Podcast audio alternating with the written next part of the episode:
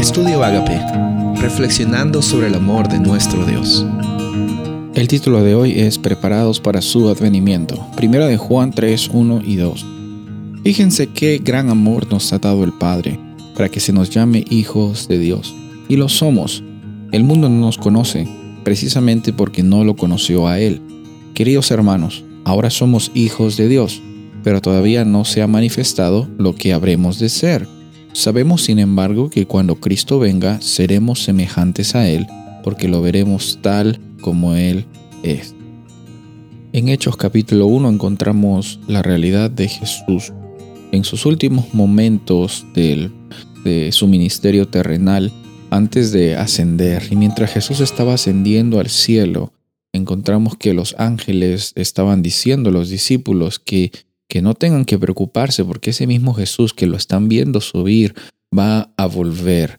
Y ahí empieza también la esperanza de la segunda venida de Jesús, que muchas veces él hablaba por medio de parábolas acerca de eh, el proceso de la preparación. ¿En qué consiste la preparación? ¿En qué cosas tienes que hacer? ¿En, en qué cosas tienes que dejar que hacer? Eh, ¿en, qué nivel eh, podemos decir que un ser humano está preparado para la segunda venida de Jesús? En primer lugar, aquí encontramos en Juan 3, primera de Juan 3, la realidad, qué gran amor nos ha dado el Padre. No podemos cambiar esta, esta realidad y no podemos basar otra, otra filosofía, otro, otro, otra realidad más que en el gran amor que Dios tiene para ti, para que nosotros seamos llamados hijos de Dios y lo somos. Y la forma en la cual el mundo llega a conocer el amor de Dios es por nosotros, siendo hijos de Dios eh, y respondiendo a ese amor, interactuando con las personas.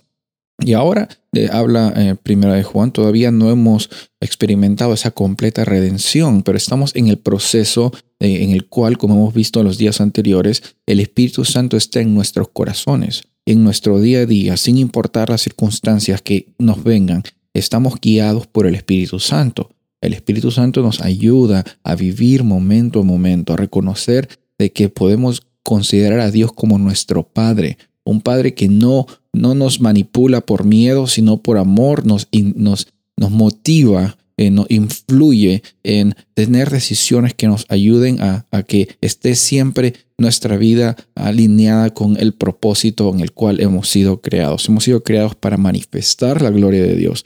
Hemos sido creados para compartir el amor que se nos está dando por parte de nuestro Padre Celestial. Hemos, eh, hemos sido creados y somos discípulos, somos hijos, hijas, eh, con, el, con la oportunidad de compartir a los demás que Jesús, el que nos da la salvación y está intercediendo por nosotros, va a venir otra vez. En eso consiste la preparación, en dejar que el Espíritu Santo en cada momento nos siga guiando y tengamos esa esperanza en cada momento de que Jesús ya viene y cuando venga va a ser un evento maravilloso. Soy el pastor Rubén Casabona y deseo que tengas un día bendecido.